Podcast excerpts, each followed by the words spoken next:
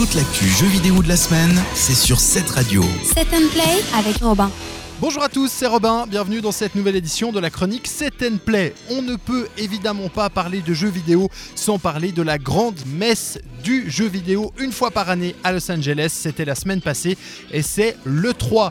Vous le savez sans doute, chaque éditeur majeur a le droit à une conférence euh, pendant laquelle eh bien, il va présenter ses futurs jeux ou ses jeux qu'il dévoile. Voilà, des nouveautés, des surprises. Eh bien, on en a eu quelques-unes et c'est l'occasion de faire un petit tour d'horizon de ce qui s'est passé du côté de Los Angeles. Alors on va commencer avec Electronic Arts qui a fait plutôt dans le classique avec un nouveau Need for Speed, avec quelques images du prochain Battlefront 2 euh, où on nous promet une histoire scénarisée qui prendrait place entre le sixième et le septième opus de la série.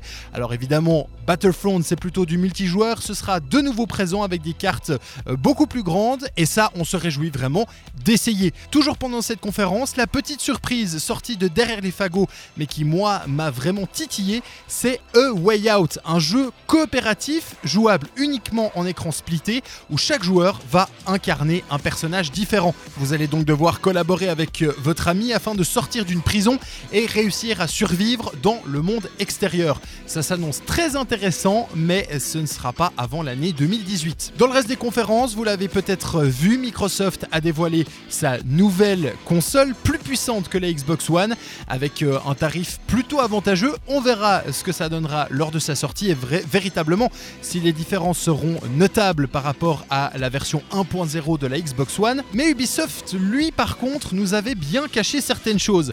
Alors tout d'abord, l'annonce officielle d'un jeu euh, entre deux univers, celui de Mario et celui des lapins crétins. Alors c'est vrai que dit comme ça, ça semble un petit peu bizarre, mais il semble que c'est parti sur un RPG tactique où on va pouvoir incarner les différents protagonistes de ces deux univers. Mais surtout, c'est la conclusion de la conférence qui va faire beaucoup parler d'elle. C'est l'annonce tant attendue de Beyond Good and Evil 2. Rendez-vous compte, ça fait des années que les joueurs attendaient cette officialisation.